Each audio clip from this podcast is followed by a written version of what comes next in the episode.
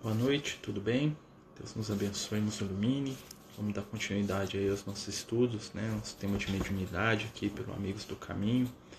Pedindo aí os companheiros espirituais para nos abençoarem, nos ajudarem, né? iluminarem o nosso coração, a nossa mente, para que as nossas vibrações né? e o nosso desejo aí de paz, de luz, chegue a cada um dos que estão nos escutando. Hoje a gente vai falar né, sobre mediunidade, né, como sempre, né, nas, nas quartas e terças-feiras. Ontem a gente não fez o estudo, mas hoje a gente está aí. E o nosso tema hoje é falar sobre como se prevenir né, do vampirismo espiritual, né, da, dos ataques da, do astral inferior. A gente vai falar um pouquinho sobre é, influência espiritual negativa né, e as maneiras que a gente tem para poder estar tá se protegendo aí, né, do, dos ataques das trevas, né, como dizem os amigos espirituais. Boa noite a todos os companheiros aí que estão chegando, né, que estão é, participando com a gente.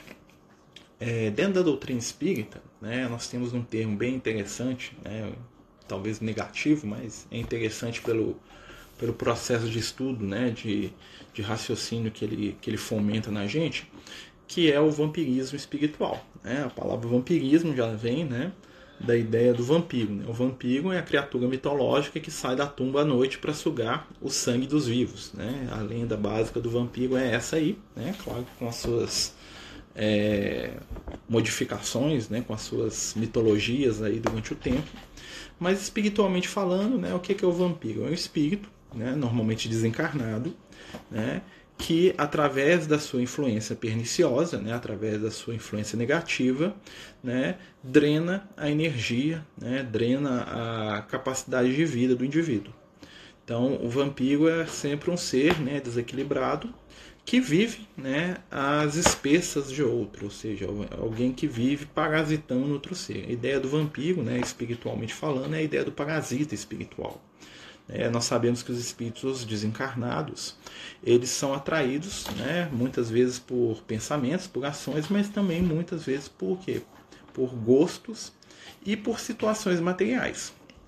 É, muitos espíritos que tinham comportamentos viciosos, né, enquanto encarnados, a gente fala aí, o vício da bebida, alimentação excessiva, né, sexo desregrado, né, agressividade extrema e outros vícios, né, existem N vícios aí, infelizmente, né? muitos desses companheiros, quando morrem, né? quando desencarnam, eles vão para o mundo espiritual e continuam lá, né? dando é, é, abertura né? para esses desejos incontroláveis que eles mesmos elegeram na sua caminhada evolutiva. E através da influência desses seres nós vamos ter né, os problemas e os processos evolutivos da nossa existência, né? Tão falado aí dentro da doutrina espírita, dentro né, das histórias do Evangelho, né? O processo obsessivo, que é a tentativa de uma inteligência dominar a outra ou cobrar, né? Vamos lembrar que a obsessão ela não é só espiritual. É, existem processos obsessivos entre pessoas encarnadas. Né? Muitas vezes pode acontecer de um pai ser obsessor do filho, né? pode acontecer de, uma, de um cônjuge, de um marido, de uma mulher, de um companheiro ser obsessor do outro né, quando existe ali uma, uma tentativa de subjugação, de se sugar aquilo que o outro tem a oferecer. Né, do ponto de vista espiritual, né, a gente, eu vou falar aqui das questões mais, vamos dizer assim, corriqueiras, né, que a gente observa aí através da literatura, dos estudos da doutrina espírita a gente vai perceber né, que os espíritos eles são atraídos pelo pensamento. Né? Isso é uma coisa que a gente sempre fala. Né? Ou seja, diz-me com quem tu pensas e te direi com quem tu andas. Né? Ou seja, sabendo aquilo que nós pensamos, nós vamos entender né, aquilo que os companheiros espirituais chamam de associações mentais.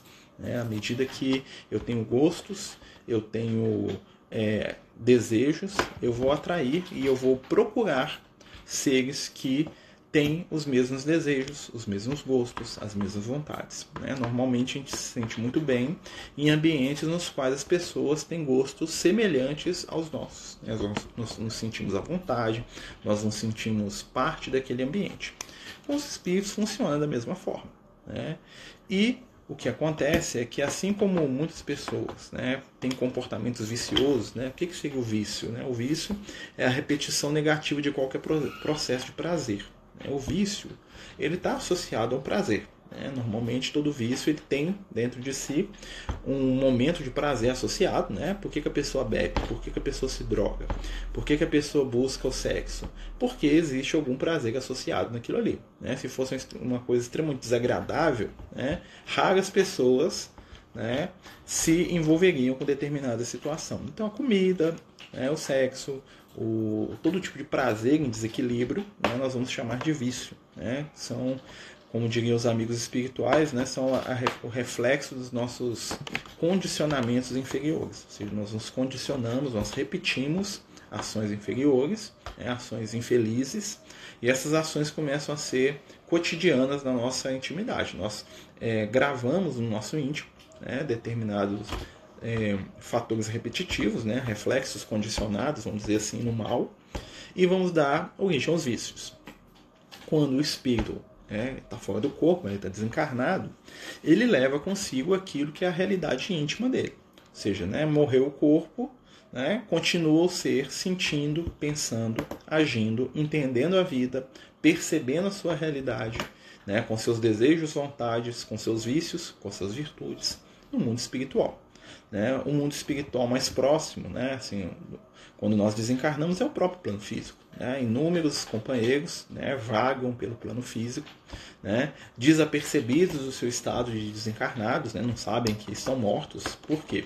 Porque para eles, né, o fenômeno pelo qual eles estão passando ali é muito semelhante, é muito análogo ao fenômeno deles aqui enquanto encarnados. Ou seja, eles estão vivendo, vamos dizer assim, né, da mesma forma como eles estavam aqui. E, né, dessa maneira, eles não percebem o seu estado né, de espíritos mortos, vamos dizer assim. Né, os espíritos não gostam muito desse termo, né, que eles falam que morto é quem está parado, né, e não quem está fora do corpo físico. Mas o que, que acontece? Então, esses seres, né, com dificuldade de se perceberem, continuam nas suas mesmas rotinas, né, nas suas mesmas ações. Né? Milhões de seres desencarnados ignoram a sua condição né? e permanecem, como diriam lá os amigos espirituais nas obras do André Luiz, semi-dementados, ou seja, meio malucos. Né? Semi-dementados quer dizer meio malucos, né? meio dementes, né? desapercebidos de onde eles estão, do que está acontecendo. É né? muito semelhante a alguns processos que acontecem conosco quando nós sonhamos né? E por mais estranho e esquisito que o sonho seja, a gente não percebe que a gente está sonhando. Né? A gente faz coisas que são totalmente fora da realidade no sonho, mas para a gente aquilo ali tem uma certa naturalidade. Então muitos espíritos ficam nesse estado e o que, que acontece? Eles são atraídos né, pelos encarnados que têm com eles algum tipo né, de afinidade. Então, ele vai buscar ambientes aonde o vício né, seja realizado, porque ele também tem uma coisa, ele tem o desejo sensorial do prazer. Vamos lembrar né, que, como ele está desencarnado, ele não possui realmente né, os mesmos sentidos de uma pessoa que está aqui no plano físico. Então, né, quando ele se aproxima de um encarnado, e aquele encarnado está bebendo, está fumando, está fazendo seja lá o que for que ele considere agradável, esse espírito se associa àquele momento né, e, de certa maneira, sorve as vibrações prazerosas daquilo. Então eu vejo lá, eu estou desencarnado, né, eu sou um alcoólatra com Tomás, eu vejo lá um companheiro no boteco, eu vou lá, me aproximo dele, né, e à medida que ele bebe, né, eu sinto, num processo mediúnico, né, porque todo mundo é médio, lembra? Eu sinto é, o prazer da bebida, como se eu estivesse bebendo também. Né? E muitas vezes eu, né, num processo reverso, eu o estimulo a beber cada vez mais. Tá? Eu vou falando bebe mais um, né? tá muito bom, vamos continuar. Né? E aí nós temos as cenas né, terríveis do mundo espiritual, né? que são os grupos que se apossam né, de determinados, determinadas pessoas, como se aquelas pessoas fossem é, uma posse particular deles. Então nós já vimos e já vimos relatos em livros de grupos de espíritos desencarnados brigando entre si pelo alcoólatra deles, pelo pelo viciado em droga, pelo companheiro desequilibrado no sexo, que tem lá dois, três, quatro espíritos que são donos daquela pessoa, né? E que a usam para o prazer e que até comercializam aquele companheiro lá como instrumento de prazer de outros espíritos, né? Então, assim, no mundo espiritual, a moeda de troca dos espíritos inferiores são encarnados. Né? Então são espíritos que têm aqui um companheiro que é viciado em droga, né? E tem 10 espíritos viciados no plano espiritual que querem sentir o prazer da droga. Eu vendo esse companheiro. Pode usar o meu viciado aqui, né? Em troca de algum favor da sua parte. Isso, isso é muito comum. Né? E existem organizações nas trevas que têm milhares de pessoas encarnadas, com listas né? de viciados, né? que pertencem a falanges inteiras lá, como se fosse mesmo um tráfico organizado. Né? É, normalmente são espíritos que, oriundos de organizações criminosas do plano físico né? que chegam no mundo espiritual e comercializam pessoas, né? encarnados que mal sabem que estão sendo ali utilizados, né? mas que tem uma fila constante ali de obsessores ali para poder sorver a partir dele né? a droga, o sexo, a bebida, seja lá o que for. E muitas vezes, quando essas pessoas tentam sair dessa, dessa onda, né, a pessoa procura uma casa espírita, uma igreja, tenta mudar, se reformar, existe uma reação violenta por parte desses grupos organizados nas trevas, né, que tem o objetivo de manter o seu controle sobre aquele indivíduo. É isso que muitas vezes a pessoa vai buscar ajuda, às vezes na casa espírita, né? leva o nome lá do, do meu tio que bebe, aquela coisa toda, do meu filho, do meu irmão, né? E aí na reunião mediúnica aparecem espíritos extremamente agressivos, violentos, lá, querendo né, impedir que aquele trabalho aconteça, porque vocês, de, de certa maneira, aos olhos deles, vocês estão mexendo com a propriedade deles. Né? Aquele companheiro lá que é viciado, lá que é seu irmão, seu primo, ele não é seu irmão, ele é propriedade de um grupo do astral inferior né? E ele é mercadoria daqueles espíritos. E eles não podem perder aquele companheiro. E assim, né, existe quase que um mercado negro no, no, mundo espiritual que passa despercebido aos nossos olhos de encarnado, né? Porque nós estamos aqui, como diriam os espíritos de luz, né? Dentro da do mundo do nevoeiro, né, dentro das percepções aqui limitadas, né, e enquanto inúmeros de nós somos joguetes, né, de entidades do astral inferior, né, que realmente nos vampirizam, nos usam, né, como dizia o Chico, como taças. Né? O Chico falava dos, dos, dos obsessores que tratavam os encarnados como taça, né? Ficavam lá com igual um canudinho, lá sugando lá as emanações de bebida de, né, daqueles companheiros. E isso é a realidade que atinge bilhões de seres encarnados na Terra. Né? Então essas entidades trevosas aí né, manipulam milhares de espíritos. Né? Então normalmente quando um obsessor tem o seu objeto ali, o seu, o seu, é, o seu instrumento de prazer, eles, né, eles é, vigiam aquele companheiro o máximo que eles podem. Né? Não apenas para que ele não saia daquela onda de vibração, ou seja, ele não mude a conduta dele, ele não pare de beber, mas também para não perder aquele companheiro para outro grupo né, de entidades viciadas. Né? Existem verdadeiras brigas no mundo espiritual por causa disso. É, eu lembro de uma história que a gente presenciou sobre isso, né? há vários anos atrás. Né? A gente foi visitar um, um conhecido nosso que é, tinha problema com o alcoolismo, né? ele estava naquele processo de desencarnação, estava né? lá desencarna, não desencarna, a gente foi lá para poder conversar com ele, fazer uma prece, aquela coisa toda, né? E quando a gente chega na casa do companheiro, né, ele tinha um filho, e esse filho né, era um, um adolescente dos 16, 17 anos, e quando a gente entrou na casa, assim, a gente viu né, um, um grupo de entidades lá que se viciavam lá o companheiro, que manipulavam o companheiro lá no alcoolismo e aproveitavam lá do vício do companheiro, né, que também era invigilante, infelizmente, apesar de, muitas vezes a gente conversava, ele sair da situação, mas realmente difícil, né? E aí o que que acontecia, né? Esses espíritos estavam lá, né? E os próprios espíritos obsessores, é um grupo de uns 10 assim, eles a gente, a gente escutou uma conversa deles, eles estavam falando o seguinte, olha, o companheiro aí daqui a pouco ele tá vindo pro nosso lado aqui, como é que nós vamos fazer, né? É... O que, que nós vamos fazer? Aí um desses falou, não, calma, tranquilo. Deixa o Zé morrer aí, porque ali, ó, lá no quarto, lá, ó, o filho dele, né, já tá começando a beber. Né? Na hora que ele desencarnar, nós vamos é, pular pro rapaz aqui e ninguém vai impedir a gente, não. Vai tudo continuar na mesma. O rapaz, né? Já, já bebe, já igual quase o pai, né? Então nós vamos continuar. Ou seja, o plano dos espíritos que obsidiavam o pai era, né? Vendo que ele ia desencarnar, pular pro filho né, já estavam lá estimulando o filho né, na, nas questões da bebida. Por isso que às vezes é tão difícil sair. Né? É, o Diego está perguntando aqui como é que briga mesmo, na, na da mão mesmo. Porque para os espíritos eles estão materializados. Então eles pegam um porrete na cabeça dos outros, né, eles dão facada, dão tiro. Né? Só que eles não vão morrer naquilo ali, eles vão se ferir, vão se machucar, vão sentir dor. Né? Mas para eles é tão material quanto a gente, os espíritos encarnados, aonde eles estão, por isso que eles não percebem que eles estão desencarnados. Né? Se ele tropeçar, ele machuca o joelho. Né? Se um der um tapa na cara dele, sai sangue. Né? Se um der uma facada, ele rasga. Né? Então, assim, para ele é a mesma coisa. Né? Então, é, poucos deles acreditam que eles estão desencarnados porque eles imaginam, né? Igual eu creio que você deve ter pensado aí, que os espíritos são seres vaporosos, meio uma fumacinha. Dentro do ambiente, dentro do mundo espiritual, eles são tão palpáveis contra a gente. Né? Então, assim, claro que né, tem alguns espíritos que conseguem modificar isso, mas a, a massa ali dos espíritos, para eles, eles estão ali, eles entram lá, eles fervem na porrada mesmo. Tanto é que quando tem guerra, eles brigam entre si. Né?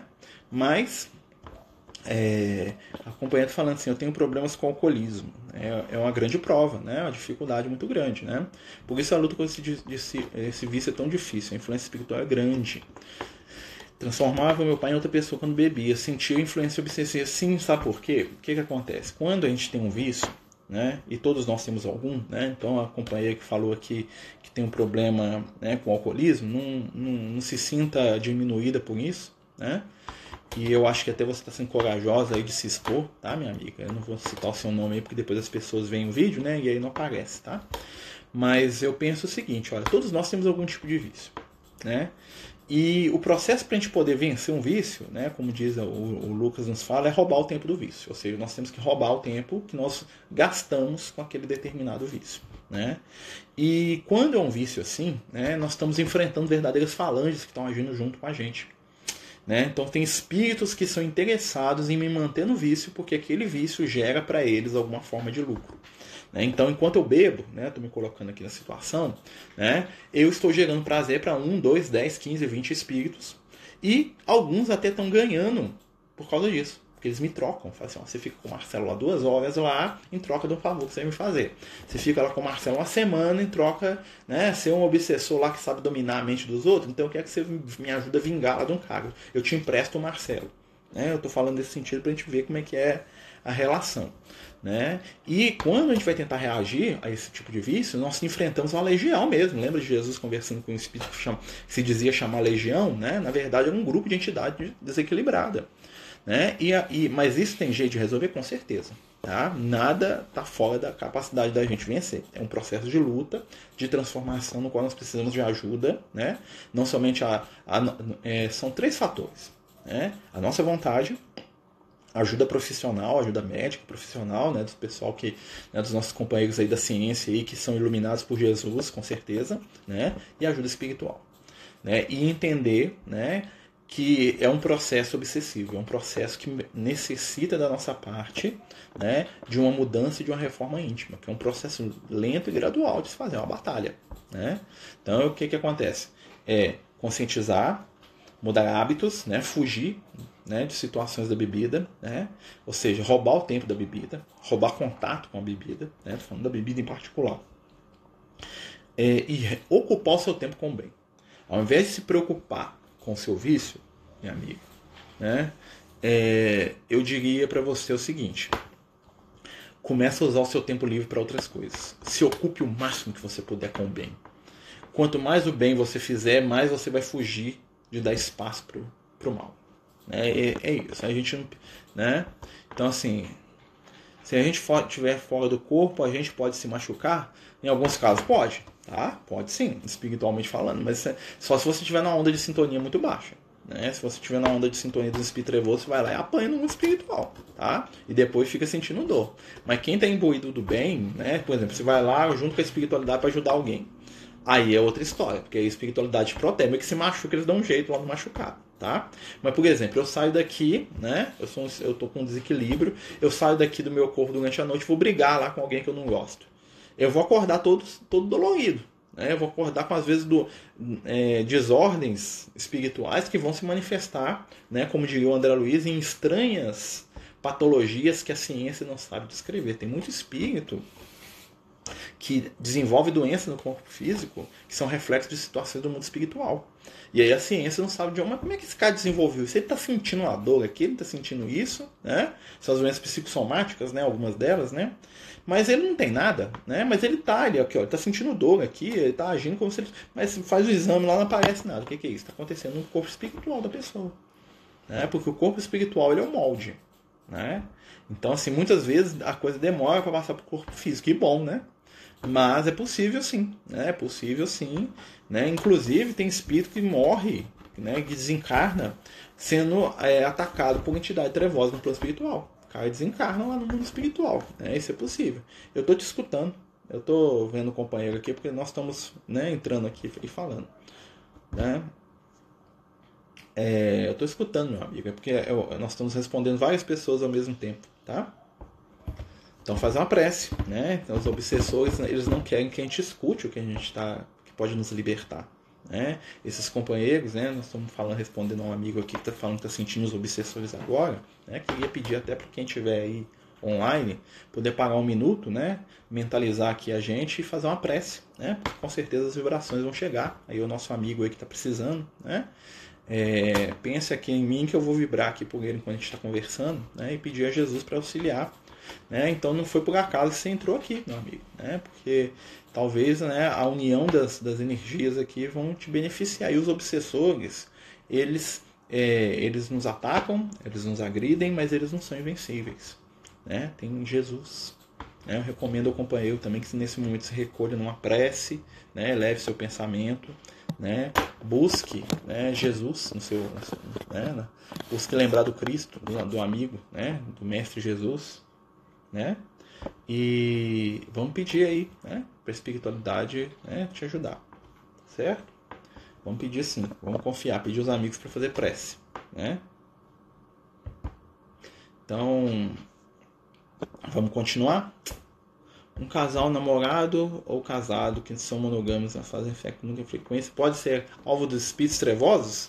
Não, não. Por quê? Porque o amor é o que nos protege. É o espírito viciado no sexo, tá? como encarnado viciado no sexo, normalmente são espíritos viciados nas formas degradadas da sexualidade. O que é forma degradada da sexualidade? É o sexo sem amor.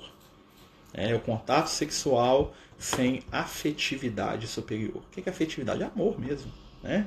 Um casal né, é, que está ali, né, um namorado, seja quem for, que tem uma relação estável de, de amor, né, lembra que o Emmanuel fala isso pra gente. Tá? É, o que, que, é, o, que, que é o, casamento? É a união estável entre dois seres que se amam. O Emmanuel faz isso pra gente. Olha que legal. Né? E o que, que acontece? Quando nós estamos é, no ambiente da nossa família, né, buscando equilíbrio, buscando a paz e a luz, pode ter certeza, o espírito inferior não interessa. Os espíritos inferiores se interessam por, por situações deprimentes, onde o ódio, a agressividade, né, a violência, né, por situações onde o, os seres ali estão presos, né, estão ali se agarrando a, a, a si, né, com, com, como se fossem simples pedaços de carne, sem amor. São ambientes, meu amigo. Né? Então, assim, o amor né? O amor sincero, o carinho, a afetividade são a maior proteção que existe. Os Pitrevu não estão interessados não. Tá? Eles não gostam desse tipo de coisa, né? desse clima. Não é a questão do ato sexual, não é a questão do. do o, o, problema não é o copo de bebida, o problema é como eu bebo. Né? O problema é eu virar ali e ficar embriagado, é aquela coisa toda. É tudo na vida, o problema é o exagero. É o desequilíbrio está no exagero. Né? Tem algumas coisas, é claro, que se você puder abster, não vai fazer falta nenhuma. Né? Por exemplo, droga, bebida, não vai te ajudar evolutivamente em nada, né? Mas o desequilíbrio é a pior coisa, né? Quando você está escravizado a determinada situação, né?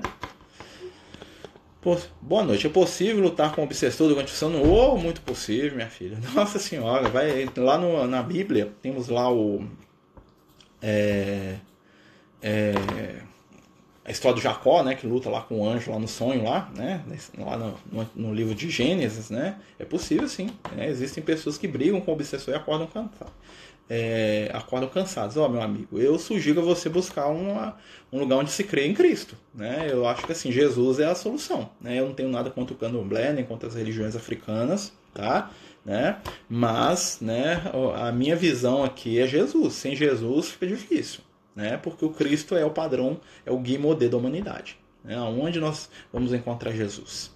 Né? Somente Jesus tem palavras de vida eterna. Né? Lembra lá do Pedro. Né?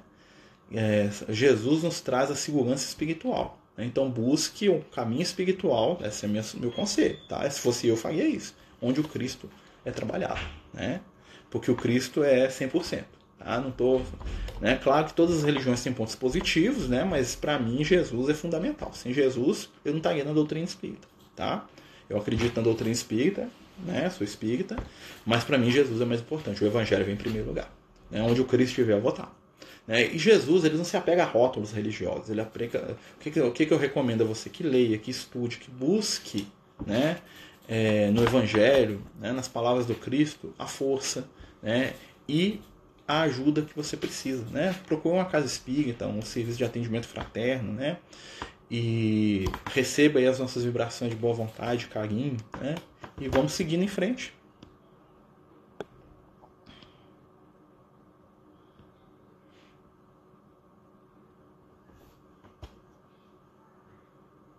Mentor, guia espiritual, anjo da guarda, eu já te dei a opinião, né? Só que às vezes a gente vai respondendo muitas pessoas, amigo. Né? Então o que, que acontece? A gente responde vários, né?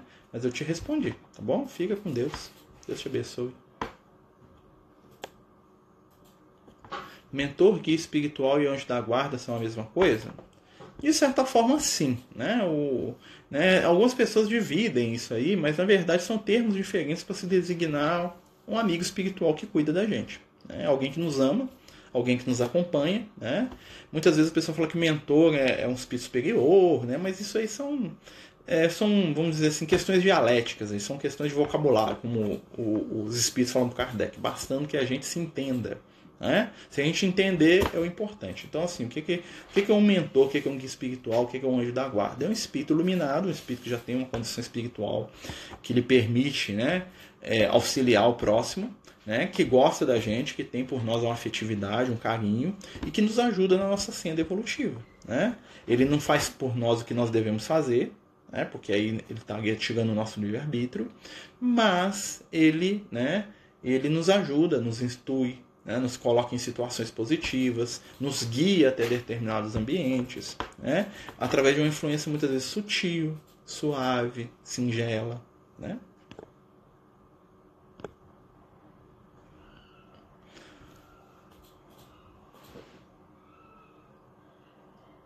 Perguntei porque quando era mais jovem, né, é, sonhava lutando. É possível sim, muitas vezes a pessoa encontra com o espírito no mundo espiritual e ela tem né, é, determinados com, contatos ali, às vezes briga mesmo, pau quebra mesmo, é possível. Sim, acontece.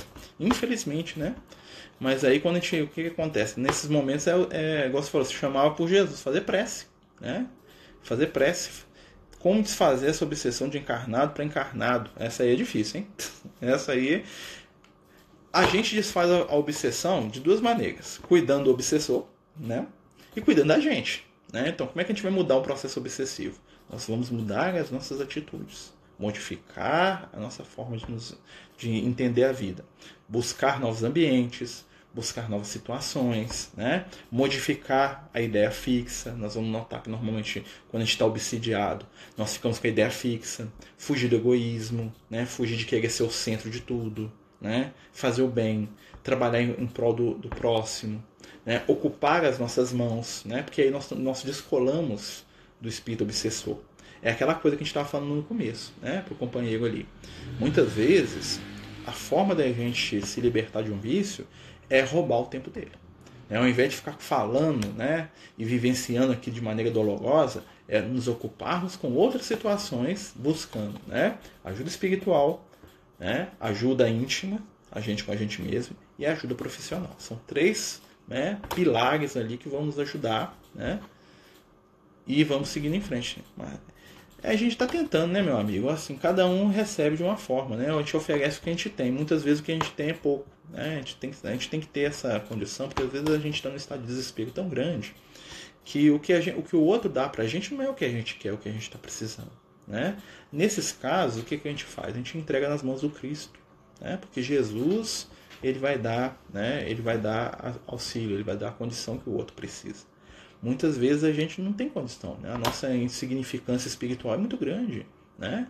Nós estamos dando o que a gente tem. Né? E conforme diriam lá os amigos espirituais, sigamos compreendendo, respeitando, amando, porque a dor de cada um é de cada um. Né? E a gente não conhece as histórias daqueles que chegam até nós. Né? Existe possibilidade de uma pessoa ser obsidiado por um espírito isso repassar gerações? Sim, é possível. Quando o espírito ele persegue né, uma família ou vários indivíduos, é possível. Né? Tem um livro do André Luiz lá, que tem a história lá do Clarindo e Leonel, né? É, se não me engano é o Obreiros da Vida Eterna, né? se eu não me engano, eu vou até conferir aqui. E conta lá, eles obsidiavam o pai, depois a mãe, né? Que era, o pai era o irmão deles, né? Que tinha matado os dois, né? O Clarindo e o Leonel, o Antônio Olímpio, né? E aí depois eles estavam obsidiando o filho dele. E é igual a história que eu contei, o do, do, do moço, né? Que era alcoólatra, que a gente foi visitar. E chegando na casa dele, é, os espíritos, vendo que ele já estava para desencarnar, já estavam mirando no filho mais novo lá, que era alcoólatra também, já estava sendo iniciado lá pelos espíritos. Né? Infelizmente, o meu rapaz realmente virou alcoólatra, né? infelizmente. É... A única maneira de ajudar o obsidiado é pela prece, pela prece, pela compreensão, pela atenção, né?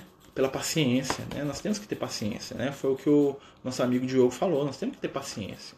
Né? Porque assim, o processo obsessivo é um processo de alteração da pessoa. A pessoa fica alterada, ela está sofrendo. Né? E muitas vezes ela, ela agride quem pode a, a, ajudar. Né? Então, o que, que acontece muitas vezes? Às vezes a pessoa vai na casa espírita buscar ajuda né? e ela acaba ficando com raiva de quem está conversando com ela, ou do palestrante, ou da pessoa que está ministrando o passo. Por quê? Porque a raiva que ela está sentindo não é ela que está sentindo, é o espírito que está acompanhando ela.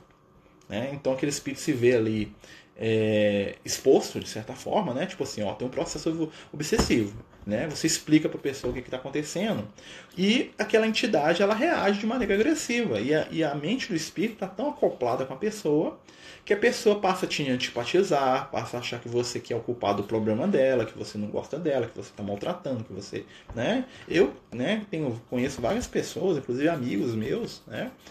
Que ficaram com raiva de mim depois de um tempo, né? exatamente por isso, porque achava que não dava atenção suficiente, porque achava que estava sempre ocupado, porque no fundo, no fundo, né, aquele companheiro estava debaixo da influência, né? e aquele companheiro também queria atenção única e exclusiva para o problema dele, queria que todo mundo pagasse o mundo para poder ajudá-lo. E quando você falava como, como ele podia ser ajudado, que muitas vezes envolvia um determinado esforço, uma determinada mudança de, de postura, aquela pessoa reagia não contra o vício, mas contra quem estava ali, né, tratando dela. Muitas vezes a pessoa reage, larga uma religião e pula para outra, a culpa é do pastor, é do padre, é da igreja, é da Bíblia, é da religião, é de Jesus, é do entendeu? Então a gente vai fazendo essa transferência, né? Mas isso é parte do processo. Então a gente tem que ter muita paciência, né? Vamos seguindo?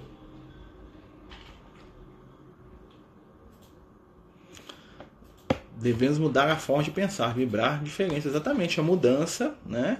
É a raiz de tudo. Reforma íntima, palavrinha mágica aí que, o, né, que os amigos espirituais falam pra gente.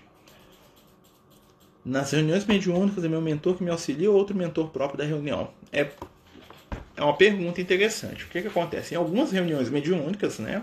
Eu falo da minha experiência pessoal, né? Já aconteceu normalmente quando eu estou na reunião mediúnica, quem eu vejo lá que está me ajudando é o Lucas, né? Que é o meu amigo espiritual mais próximo, meu irmão espiritual, né? amiguinho aqui. É... E o que que acontece? É... Na maioria das vezes é ele. Eu começo a reunião, sinto a presença dele, já conheço alguns outros espíritos lá do grupo, né? Cumprimento um, outro, um trabalhador, uma amiga. Tem vários espíritos, né? Vários, né? E aí o que, que acontece? Às vezes acontece do Lucas estar ocupado, né? Às vezes acontece ele estar tá trabalhando, ele estar tá estudando, ele estar tá visitando alguém que ele ama, né? Que os espíritos têm alguém que eles amam, né? E aí eles não podem ir no dia lá, né? Aí vem outro, vem o Liel, vem outros, aí quando o Liel é até melhor. Brincadeira, viu, Lucas? Mas assim, é, vem outros amigos espirituais, né? Mas às vezes, dado ao trabalho específico, você pode ter um espírito que é o seu anjo da guarda ali, que é o seu amigo do, do dia a dia, e pode ter uma outra entidade que fica responsável por um aspecto ali, ou da reunião mediúnica, né? Por exemplo, quem é médico tem um guia espiritual só para a questão da medicina, não sei se você sabe, né? Professor também tem, né? Isso é o que eu estou lembrando. Várias profissões tem, tá, gente? Eu tô falando aqui do que eu estou lembrando. Principalmente quem lida com o ser humano tá? Quem pode ser um instrumento da luz do bem, né? Então, assim, ele vai ter ali um, um amparo espiritual mais específico ali dentro da área. Pode acontecer, né? Que às vezes o guia espiritual também seja um, um espírito que tem experiência nessa determinada área, né? E a coisa flua. Por exemplo, o, Lucas ele foi médico um monte de vezes, né? Desde lá do, do Egito Antigo, lá, que, aquele negócio lá de cataplasma, lá, enfiar trepenação, né? Aquele negócio que enfiava, abria a cabeça dos outros, mas ele fazia esse negócio aí, sei lá de onde que ele fazia, né? Lá na Grécia, lá, que ele ia pro templo lá do Asclépio, né? Esculápio lá, Asclépio, Apolo, né? Então ele gosta desses negócios aí. Eu nunca fui médico, então assim, minha ligação com ele é outra coisa, tá? Mas assim, se eu fosse médico, ia, ia ser beleza, né? Eu já ia ter o meu guia médico aqui. Como eu não sou, né? Ele é meu guia de carregar a caixa, né? Então se ele quiser me ajudar a carregar a caixa lá no hospital, as coisas fluem, né? Mas ele não tá muito animado com essa ideia, não. Acho que ele já carregou demais no passado, né? Mas é possível que seja, tá? Tô brincando aqui pra ver se a gente descontrai um pouco também, né? Sem desrespeitar quem quer que seja. Boas sintonias, bons pensamentos, procurar fazer o bem ao próximo, sempre ter muita fé, crer em Jesus. Está sempre a braços abertos para acolher quem abre o coração. Exatamente, Cláudia. Exatamente, Tereza. Né? Meu pai está se livrando do alcoolismo. Ele acorda à noite chamando um nome aos gritos. Pode ser obsessor, pode ser obsessor, pode ser um amigo espiritual do qual ele tem uma, uma afinidade. Né? É... Vamos perdoar sempre é essencial. Né? Trepanação, é isso mesmo, Renato. Fugava a cabeça. Só amigo, é, as lives que a gente faz, a gente não, não deixa entrar, porque depois eu não sei administrar direito isso. Eu não tenho muita experiência. Isso porque aí também o que, que acontece? Acaba que o estudo que é geral fica muito é, resumido, né? Entre uma ou duas pessoas, certo? É a trepanação, isso mesmo, Renata. Tá? Mas continuando, né? É... Catiúza, ô Catiúza, tudo bem? É, o que que acontece? É, os espíritos, né, o que faz a gente sair da onda de, de, afinidade deles é a nossa mudança de pensamento, de ideias, né? É fugir da ideia fixa. Tanto é que o nome é processo obsessivo, lembra? Obsessão. Obsessão quando você está fixado numa coisa só e você não consegue desligar daquilo em momento nenhum. Né? E aí você se amarra, você se prende, você sofre com aquilo de uma maneira muito desequilibrada, né? E isso acontece com qualquer um de nós, né? Então, assim, muitas vezes é, a gente para sair de um processo obsessivo, né, nós temos que recorrer o quê? Lembra? Vigiar e orar. É, a vigilância, né? É, é só entrar no nosso Instagram, tá aqui, o Amigos do Caminho, né? E é só seguir lá, minha amiga. Né? Se você tiver dificuldade, depois você pode até procurar. Acho que quando fechar a live, vai aparecer é, para Sandra. Então, meu amigo, então nós estamos pedindo aos companheiros que façam prece por você, que vibrem nesse sentido, que eu te recomendo que não dê atenção para esses companheiros. E quando você puder o mais rápido possível, que você procure uma casa espírita, né? onde você possa receber ajuda na sociedade, que é muito importante a questão presencial. No final do estudo, nós temos um momento aqui de radiação de passe, né? e nós vamos direcionar esse momento para você, tá bom? Tá, mas aqui, o lugar dos espíritos falar é na reunião mediúnica, ou no ambiente apropriado, e não na live do Instagram, tá bom? Os espíritos estão aqui, né? Inclusive os amigos espirituais que, que, nos ajudam aí, mas eles mesmos sabem que a disciplina, né, é sempre importante, né? É uma coisa que a gente ensina pro pessoal, que o Kardec sempre falava isso pra gente, né? Então nós vamos pedir aos amigos espirituais que estão aí, né, com você, que eles possam se acalmar, ficar tranquilos, né? E que Jesus os abençoe sempre, tá bom? É. Então, meus amigos, nós estamos aqui com 38 minutos, ou seja, nós temos tempo ainda para falar do processo obsessivo, né, dessa questão aí da, dos ataques espirituais que acontecem com a gente, do vampirismo, né, aí é, entra uma coisa, né, quando a gente sente que a gente está sendo drenado, né, quando a gente está sendo, está sendo sugado as nossas energias, é um, é um sinal de um processo obsessivo.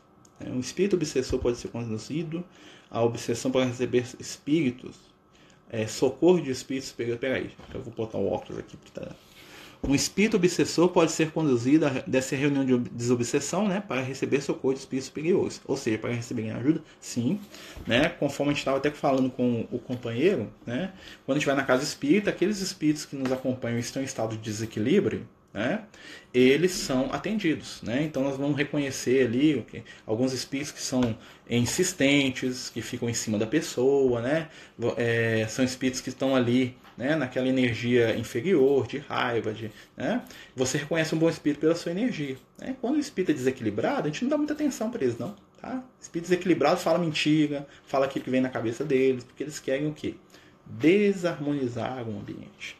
E nesse momento nós estamos aqui para buscar o quê? Jesus.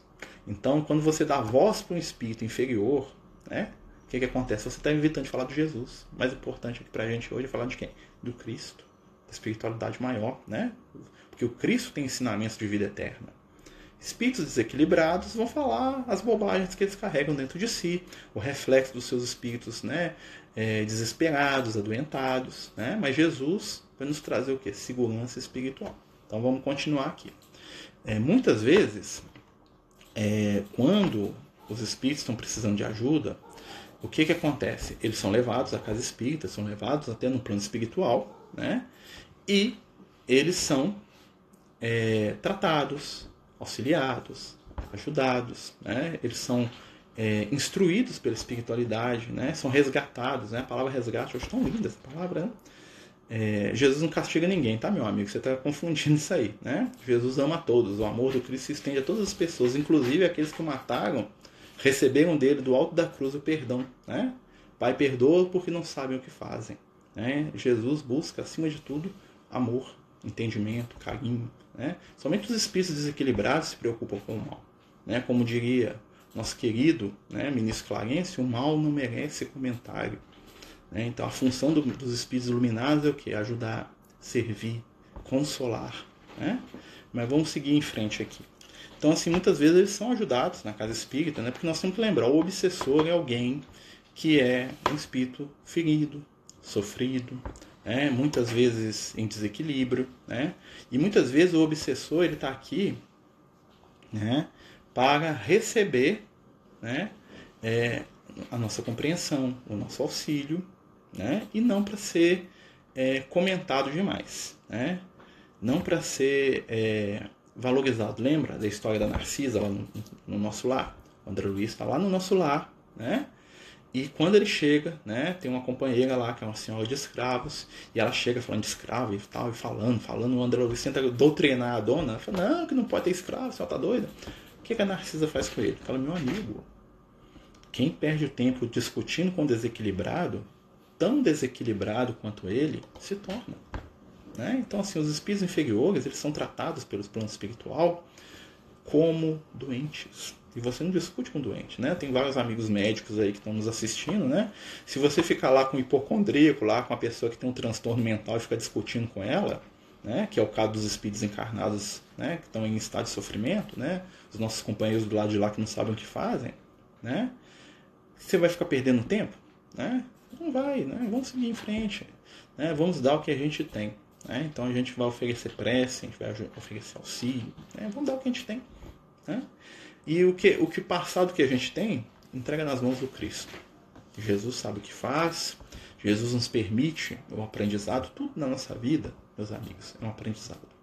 Né? Tudo para o nosso crescimento, para a nossa melhora, para a gente ver os nossos limites, as nossas limitações também. Tem hora que a gente tem que baixar nossa bola e falar assim, olha, tem limitações, tem coisa né, que eu não dou conta, eu não vou conseguir resolver, infelizmente. Né? Tem coisa que só o Cristo para resolver, e a espiritualidade pegou eles, vão resolver. Gente, vamos ver aqui o nosso tempo aqui. É, 8h43. Né? Alguém quer fazer alguma pergunta sobre o tema, quer falar alguma coisa que, né, que a gente possa desenvolver aí, né? Fale agora e nos ajude para sempre.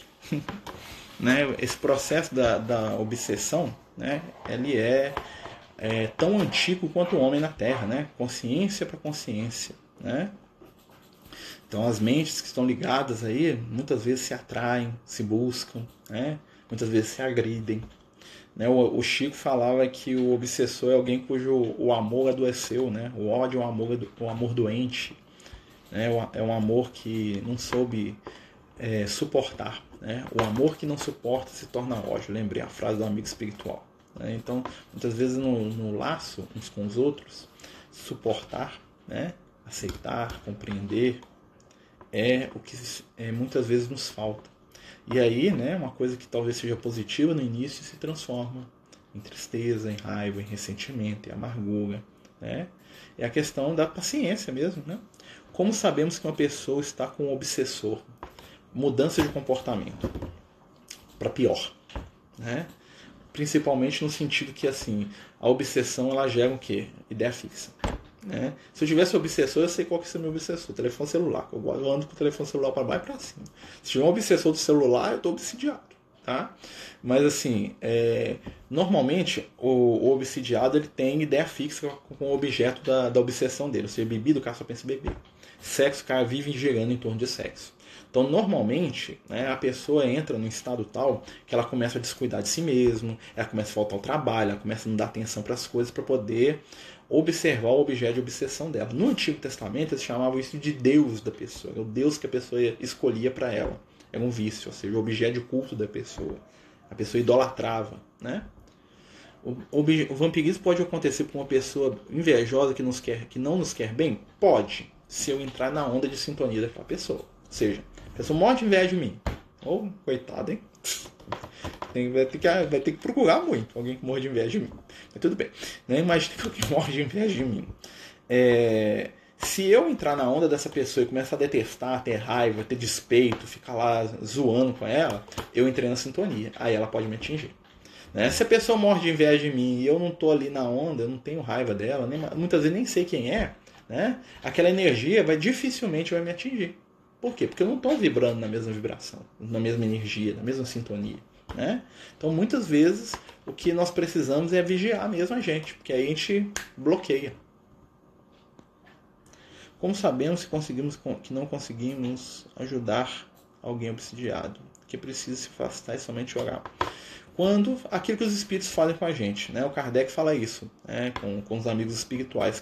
Ele pergunta se a gente não segue né, os conselhos dos mentores, o que, que eles fazem? Ele pergunta para os espíritos, lá no livro dos espíritos. E aí o amigo espiritual fala para ele, fala assim, ó, quando o espírito mentor vê que o seu protegido não atende às suas preces, nem os seus, os seus conselhos, né, antes foge da sua influência, ele se afasta né, e espera um momento propício para se aproximar. Então o que, que acontece? Quando a gente tenta ajudar alguém, ou quando a espiritualidade tenta me ajudar e eu não estou dando né, oportunidade, eu não estou querendo, né, porque é livre-arbítrio, os amigos espirituais, o que, que eles vão fazer? Eles vão deixar que eu siga em frente, porque eu sou imortal, né? Nós temos vida eterna. E que eu tropece aí umas vezes, bata a cabeça, né? Como disse Jesus a Paulo de Tarso, né? Dute é recalcitrar contra os aguilhões. O que, que é? Dar murro na ponta de faca. Vai, meu filho, enfia a testa de novo no negócio aí. Foi mais ou menos o que Jesus falou com ele, né? Então, assim, a espiritualidade deixa a gente né, entrar nos momentos das experiências dolorosas, né, porque a dor também ensina. Né? Onde o amor é rejeitado, a dor faz morada. Né? Então, quando eu rejeito o amor, a dor se torna minha companheira de caminhada. Então, assim, a pessoa não quer, continue orando, esteja lá. Mas não, não se torne uma pessoa que vai dominar o outro. Porque a pretexto de fazer o bem, a luz não desce aqui na terra e toma controle do mundo. Né? Jesus é o governador da terra. E ele nos deixa dentro de um determinado limite agir de uma maneira como a gente dá conta. Né? Então a gente tem que respeitar. Né? Faça a prece e esteja pronto. Porque em algum momento, seja hoje, amanhã ou depois, esse companheiro vai precisar de ajuda. E é melhor que a gente se prepare para ajudar. Vamos aproveitar o tempo que a gente não pode né, fazer para poder ajudar. Né? Você poderia falar mais, um pouco mais sobre a obsessão de encarnado para encarnado? Sim é, normalmente são obsessões do ponto de vista do, do, afeto, né? É o pai com o filho, o filho com o pai, com a mãe, o marido com a esposa, ciúmes, normalmente baseado no controle, no domínio, né? Na falta de confiança que nasce do ciúme, né? Então, assim, um quer dominar o outro. E aí é o mesmo processo do desencarnado, só que ali temos dois companheiros que estão na matéria, né? Sobre qual um está querendo dominar o outro. São relações que a gente chama das relações tóxicas. Né? O que é uma relação tóxica senão um processo obsessivo entre dois encarnados? Né? Para se proteger, vigiar e orar. Né? Quando a pessoa está obsidiada e fica querendo discutir, isso é uma característica dos obsidiados. Né? Por quê? Porque ele está falando dele e ele está sendo cutucado pelos espíritos para repetir o que os espíritos querem e ele está sendo um médium inconsciente. O que, que nós vamos fazer quando uma pessoa desequilibrada, obsidiada, né, estiver com a gente? Nós vamos escutar, né, mas nós vamos discutir.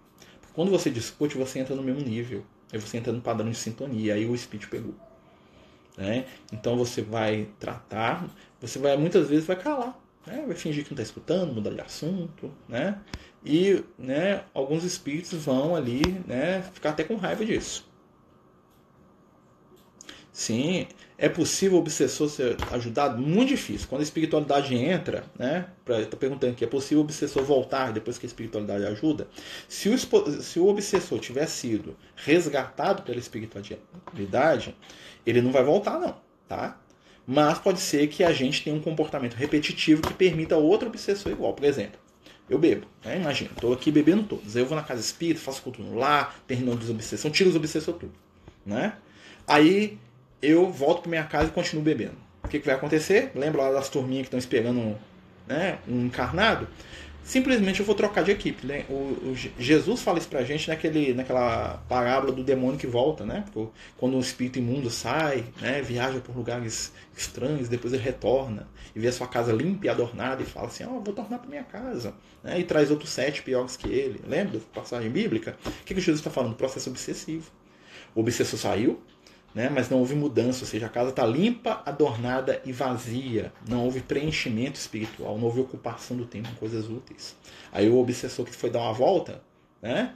outro chega e traz mais sete pior.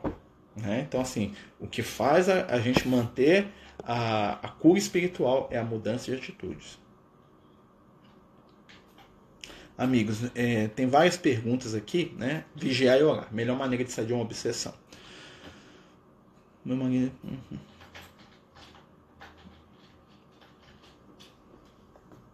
Ah, tá. A companheira tá falando sobre o processo obsessivo. Vamos fazer uma vibração por ele aqui no final também, tá, minha amiga? É, é, eu sei que o tempo está meio curto aqui, nós temos nove minutos, mas dá para a gente conversar. Então, o que, que acontece? A primeira coisa para a gente poder se livrar do processo obsessivo é mudança de hábitos. Né? É como eu falei, ocupa o tempo que eu uso para o meu vício com outras coisas. Né? Então, nesse momento de pandemia aí, o Lucas até brinca, os obsessores estão presos dentro de casa com a gente. Né?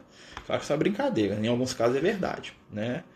E o que, que acontece? Nós temos que modificar nossas condutas. E é difícil, é muito difícil. Nós somos muito repetitivos, né? Eu sei, né? Então, assim, vigiar, orar, ter muita paciência, conversar com a pessoa, né? Boa noite, é verdade que não se pode acender vela dentro de casa. É, isso é. Isso depende da crença de cada um. Tá? A vela para os espíritos encarnados, você acender ou não acender, não tem problema nenhum, porque a vela para a espiritualidade não representa nada. O que representa é o pensamento da pessoa sobre aquela vela. Então, por exemplo, se a pessoa acredita em vela, né, ele o que, que ele faz? Quando ele acende, ele mentaliza aquilo e aquilo funciona como foco para o pensamento dele. Então eu acredito que aquela vela atrai espírito. Eu acendo. E eu começo a pensar, ela traz espírito. Na verdade, não é a vela, é o meu pensamento. Eu acendo a vela e acredito que ela faça espírito. Né? E aí eu acendo, a vela faça espírito, a vela faça espírito. Quando eu acendo a vela, o espírito está afastando. Eu estou afastando com o meu pensamento. Então, o que, é que acontece? Eu acendo a vela não acredito em nada. Que vela é, in, é inerte. Vai ficar só aquela coisa bonitinha pegando fogo ali, né? soltando a fumacinha. Então, tudo é pensamento. Tá? A vela em si, ou não, ou acender a luz ou não acender, são apenas ferramentas do foco da nossa mente. Tem gente né, que, por exemplo, passa mal se colocar uma imagem dentro de casa. Né? A pessoa foi evangélica, aquilo para ela é o próprio diabo. Né? Então ela vai passar mal, enquanto ela não tirar aqui da casa dela, ela não vai se sentir bem. Já minha avó, que era católica, se colocasse uma imagem dentro da casa dela, ia ser uma coisa maravilhosa, ela até chorar de emoção. Né? Ou seja, o mesmo objeto, a imagem, né? só que dentro de um conteúdo né, do evangélico, ela é nociva. Dentro do conteúdo da minha avó católica, é a coisa mais linda do mundo. Eu sou é, inerte. Eu acho bonitinha a imagem, deixa aí, quer deixar? Mas a imagem para mim não vai ser nem o demônio e nem quer dizer que Jesus está aqui na minha casa, né? Mas eu respeito, entendeu? Então assim, tudo é a mente, meu amigo. Tudo é aqui, ó. Né? Se eu achar que esse óculos aqui é objeto das trevas e mentalizar, eu vou fazer ele foco da, dos espíritos trevosos. Né? Lembra que Jesus falava isso pra gente, né? A fé remove montanhas. Isso aí que o Migo está falando pra gente aqui. Move mesmo, né? Então se você disser para aquela montanha sair dali vai para lá, lá vai. Se você tiver fé suficiente, vai. Né? Então o que, que acontece? O André Luiz ele vai na igreja católica, né, no livro Libertação, né, ele passa lá numa missa, e ele fala que as imagens da igreja todas brilham. E ele fica bobo, ele fala, nossa, as imagens tudo iluminadas. Né? E aí ele fala, mas como é que pode? Na Bíblia está falando que não pode ter imagem. O Espírito fala, não, meu amigo. Né? Vamos lembrar que as imagens são alvo da, da adoração fervorosa de quantas pessoas durante anos. É natural que elas brilhem. Todo mundo vai lá, reza, né? Pelo menos a maioria das pessoas vai lá, reza, tem fervor, tem fé. A própria emanação da energia das pessoas vai imantando as imagens, né? Você chega na, na igreja, no mundo espiritual, você vê as imagens tudo brilhando. Não é porque elas têm um brilho em si, e sim a fé das pessoas colocou brilho. Quer ver um exemplo? É, você vai no museu, vê uma estátua lá do, do Zeus, né? Na, é, hoje a estátua é um, é um pedaço de mármore, né? Um bonito, lá, o cara lá, os Zeus lá, com seu relâmpago lá. Eu acho até legal que eu gosto da mitologia. Mas aí você vai. Qual que é o impacto dessa imagem para um grego da época da.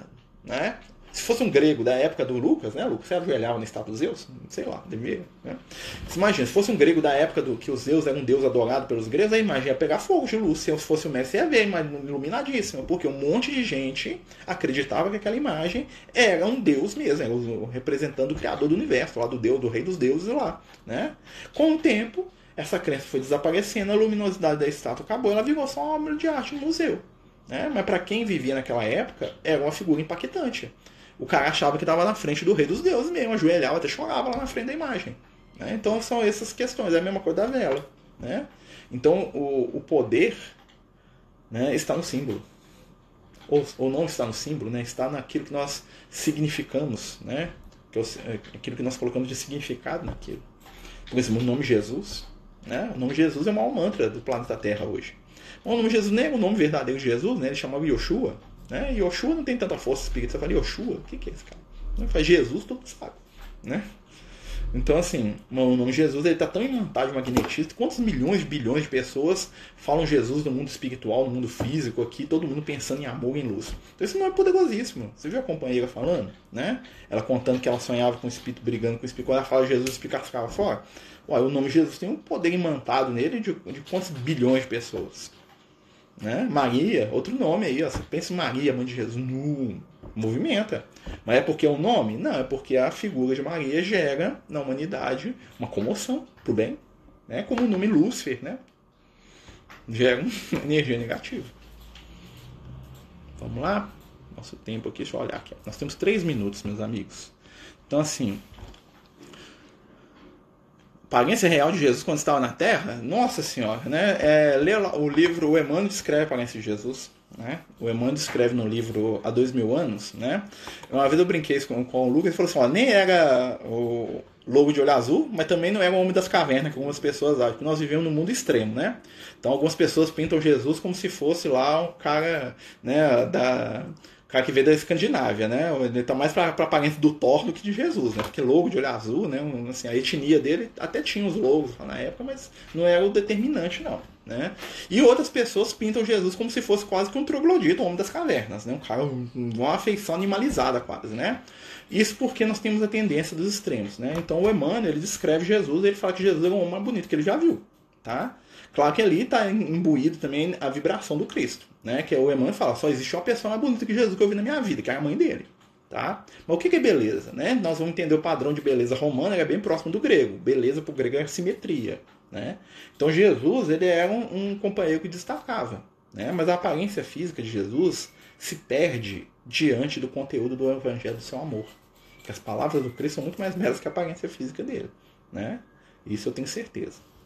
Mas é interessante, dá para fazer até um estudo. Amanhã nosso estudo de evangelho, a gente pode até começar a comentar sobre isso, quinta-feira, né? Aqui, amigos, vamos terminar né, a nossa reunião. Queria pedir para a gente fazer uma vibração nesse momento, né? Pelos companheiros que estão passando pelo processo evolutivo, pelo nosso amigo que, né, que entrou aqui pedindo ajuda. Eu acho que, que é, é o nosso dever, né, enquanto cristãos, enviar para ele uma vibração positiva. Talvez não seja o que ele está precisando ou o que ele está né, esperando de nós, mas é o que a gente tem para oferecer. Né? Então, queria convidar todos para a gente fazer uma prece né? E pedir, né, pra, pelos obsessores, pelos obsidiados, porque de vez em quando eu sou um obsessor também, eu sou meio obsessor de vez em quando, né? Então vamos lá, pra gente terminar a live com Jesus. Amigo e mestre Jesus, companheiros espirituais, pedimos neste momento por todos aqueles que necessitam de ajuda e de amparo. Pedimos, Senhor, pelas mães, pelas esposas, pelos filhos. Pedimos, Senhor, por todos nós que muitas vezes não sabemos como lidar com aqueles que nos agridem e nos atacam, seja no plano físico ou espiritual. Ajuda-nos, Senhor, a modificar a nossa conduta, baseados no Teu Evangelho, a vigiar, a orar e, acima de tudo, a ocupar o nosso tempo com vibrações de luz. Esteja conosco hoje e sempre. Que assim seja. Graças a Deus. Meus amigos, boa noite a todos. Deus nos abençoe né? Nós vamos chamar né? é, salvar lá no IGTV. Vamos pedir aí para o nosso amigo Charles Júnior também, que Deus o abençoe e o ilumine com muito amor, com muito carinho, que ele possa receber todas as luzes que ele precisa, cada um de nós possa receber, né? E que a gente possa distribuir para aqueles que nós amamos, afetividade, compreensão, carinho, tá certo? Hoje nós colocamos uma mensagem aí no Amigos do Caminho aí do, né, Lembranças do Pedro, né? Como diz o Lucas, né? Então quem quiser ler aí, bem bonitinho, né? Veio de coração. Muita paz, muita luz, né? Estejamos todos em Jesus e até amanhã o nosso estudo do Evangelho. Fique com Deus, meus amigos. E o nosso tempo acabou certinho aí, 10 segundos. mm